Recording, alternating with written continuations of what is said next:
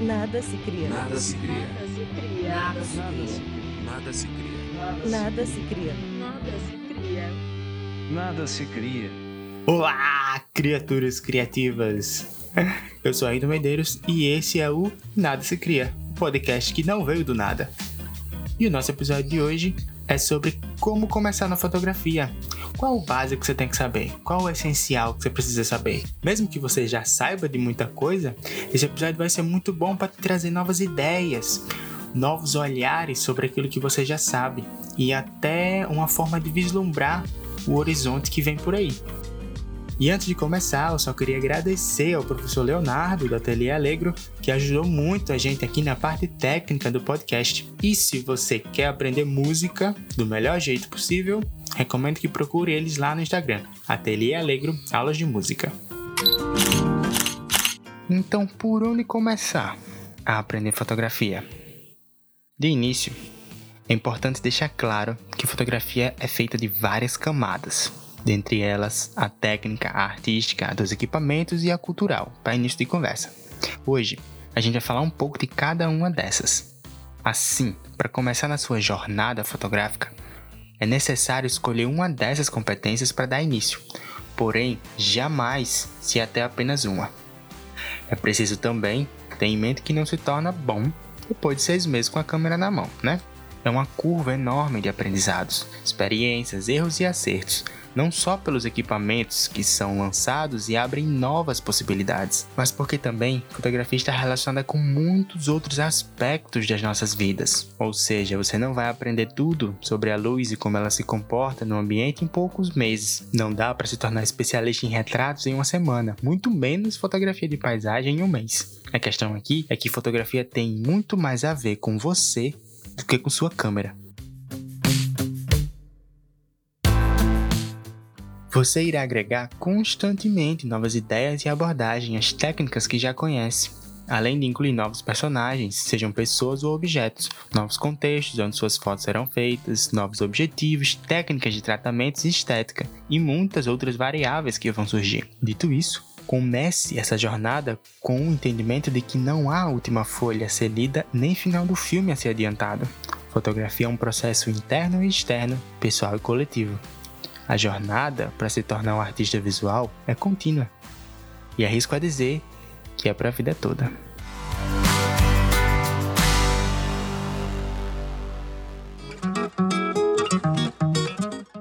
Dados os avisos iniciais, podemos falar um pouco de cada camada. Vamos começar então pela camada técnica. Quando se pensa em aprender música, pensamos nas notas musicais e onde encontrá-las no instrumento escolhido. Na fotografia é bem parecido.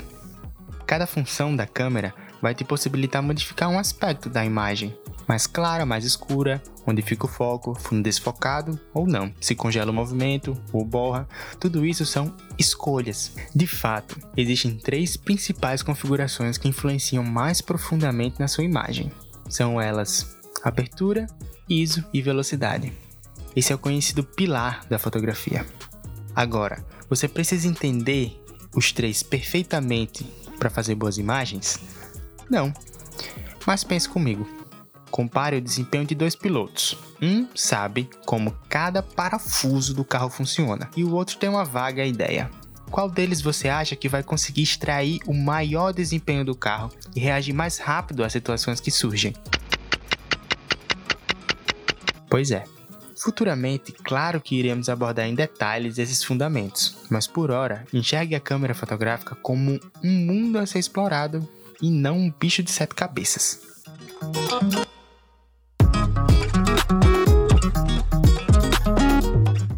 O que nos leva à nossa próxima camada, a camada artística da coisa. Fotografia também é arte, e como tal, ela pode ser desenvolvida.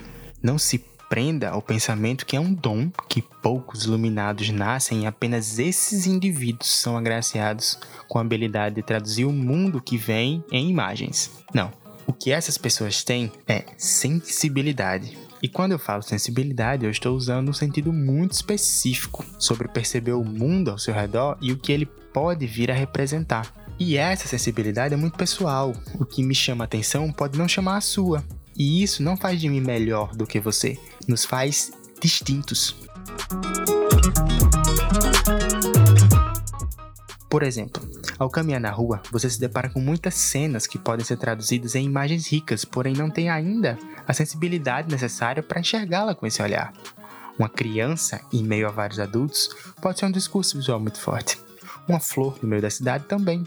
Uma série de objetos semelhantes empilhados igualmente. Um determinado momento em que alguém faz um movimento que, se congelado, pode ficar completamente fora de contexto em uma imagem. Porém, tudo isso só vai passar a ter sentido se você tiver a sensibilidade de olhar para elas e poder enxergar essa nova camada de significado que se abre.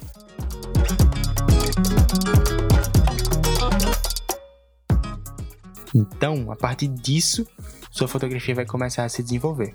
Afinal, a câmera só registra o que os olhos viram e a imaginação criou anteriormente.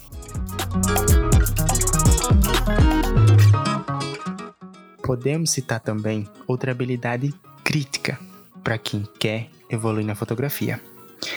Porque além de enxergar com sensibilidade as cenas à sua volta, é vital que você seja capaz de enxergar como a luz participa da cena.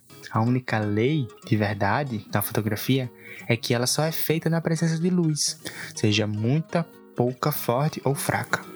Fotografia sempre será a escrita com luz e contraste. Assim, para poder interagir com seu instrumento de arte, a câmera, é necessário que você possa analisar como a luz interage com o ambiente, como ela cria sombras, como ela reflete, como ela causa reflexos, vazamentos de luz, como ela preenche espaços, como ela cria ambientes, como ela é dinâmica e muda conforme o dia, como no caso da luz do sol, ou como ela não muda, como no caso de luzes artificiais, porém podem ser modificadas quase completamente de acordo com a necessidade. E tudo isso sem citar as cores, que podem ser combinadas ou ter efeitos e propriedades diferentes, de acordo com o contexto. Tenha em mente que o processo de enxergar a luz e entender suas propriedades é um dos primordiais e talvez mais demorados de se absorver na jornada fotográfica. Por isso, encare com paciência e mente aberta. Após algum tempo, a experiência será um processo natural.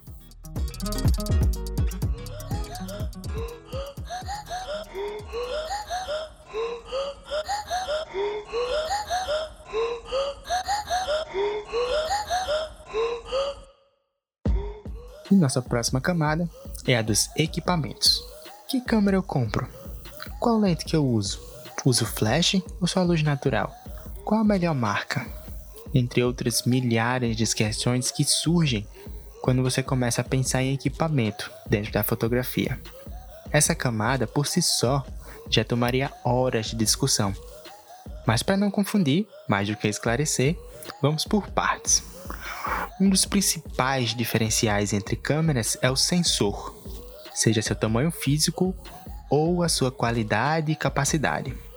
Atualmente temos quatro principais tipos de câmeras para se começar na fotografia: o smartphone, as câmeras super zoom, as DSLR e as mirrorless. Vamos falar um pouco de cada uma, levando em consideração seus prós e contras. É comum dizer que carregamos uma câmera profissional no bolso, considerando o estágio atual da capacidade das câmeras de smartphone. Mas essa não é sua principal vantagem. Existe um ditado que diz: a melhor câmera é aquela que você tem na hora certa.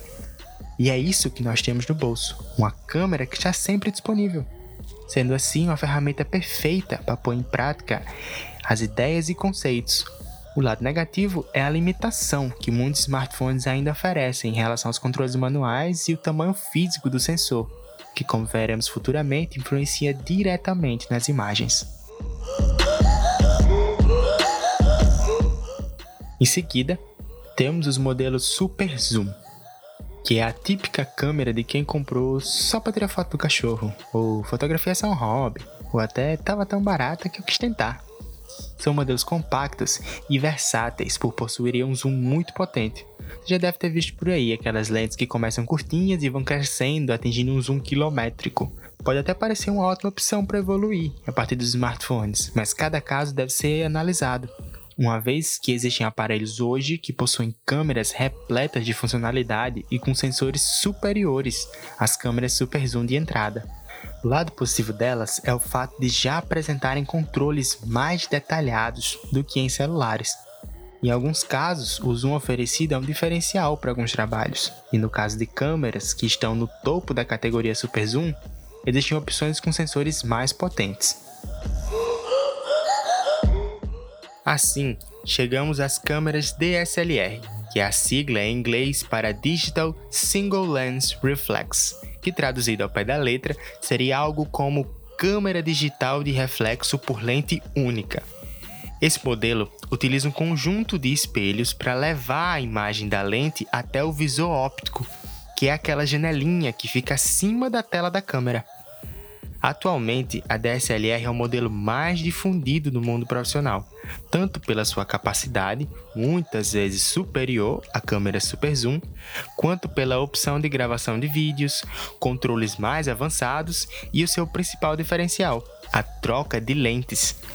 Isso se dá devido à sua construção, que é feita em duas grandes partes: o corpo da câmera e as lentes. Essa possibilidade flexibiliza o seu uso, uma vez que com diferentes lentes você pode cobrir muitas necessidades diferentes com apenas um corpo de câmera. E o contrário também se aplica, já que uma lente pode ser usada em uma família inteira de câmeras. As vantagens desse tipo de câmera, além da versatilidade e qualidade elevada, é a possibilidade de agregar acessórios como flashes externos, baterias extra, disparadores remoto, entre outros milhares de acessórios disponíveis. A desvantagem é justamente o custo elevado dessa categoria. Chegando então ao que hoje talvez seja o estado da arte das câmeras fotográficas, os modelos mirrorless, que em bom português significa sem espelho. Elas levam esse nome justamente por não utilizarem um jogo de espelhos para apresentar a imagem no visor que deixa de ser óptico e passa a ser digital. Esses modelos trouxeram um nível de computação muito maior ao universo fotográfico. As mirrorless possuem um sistema de autofoco de extrema velocidade e precisão, além de sensores mais avançados. O lado negativo fica por conta do custo elevadíssimo, que em comparação à câmera DSLR pode dobrar ou triplicar de preço além de uma duração mais curta da bateria, devido à necessidade de processamento. Em alguns casos, uma menor resistência física também em relação às DSLR.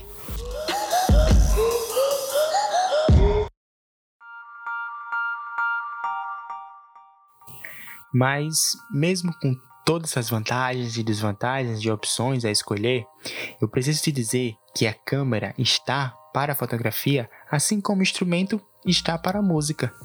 A câmera nada mais é do que uma máquina que lê a luz e transforma em dados, custe ela 100 reais ou 1 milhão. É isso que ela faz.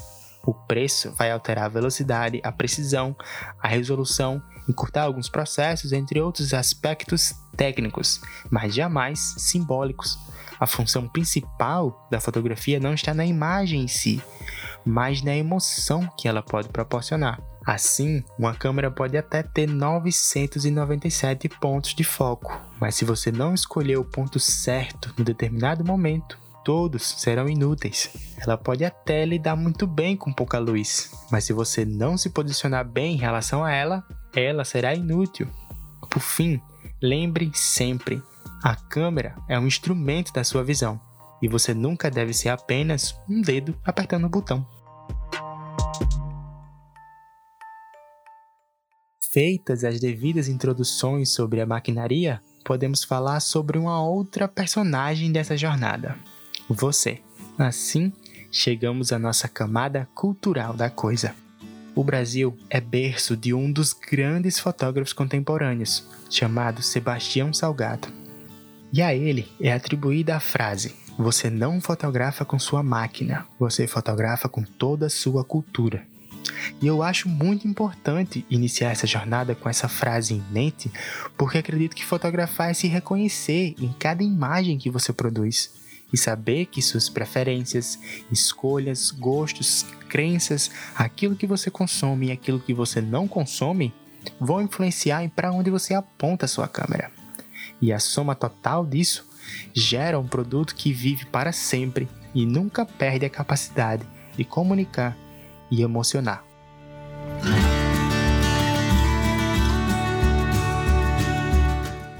Por enquanto é isso, gente. Essa foi uma breve introdução a esse mundo iluminado que é a fotografia. E a partir de agora, eu gostaria que você botasse tudo isso em prática, tentasse enxergar o mundo sobre um olhar diferente. Quando estiver em casa ou andando na rua, procure novos significados sobre as coisas, sobre os momentos, a relação de cada personagem do cotidiano e os contextos que surgem ao longo do dia. Tente enxergar a luz e como ela se comporta em diferentes situações. Enxergue o mundo com diferentes lentes. E eu prometo que depois disso, ele nunca mais será o mesmo. E se você gostou ou não gostou, se achou minha boca ou achou incrível, tem uma sugestão, uma pergunta, uma dúvida ou quer mandar uma receita de bolo que a sua avó fez, manda para a gente no nada se cria podcast@gmail.com ou fala com a gente lá no Instagram, no Nada se cria podcast. Um grande abraço e até a próxima. Este podcast foi editado pela Ronin Digital.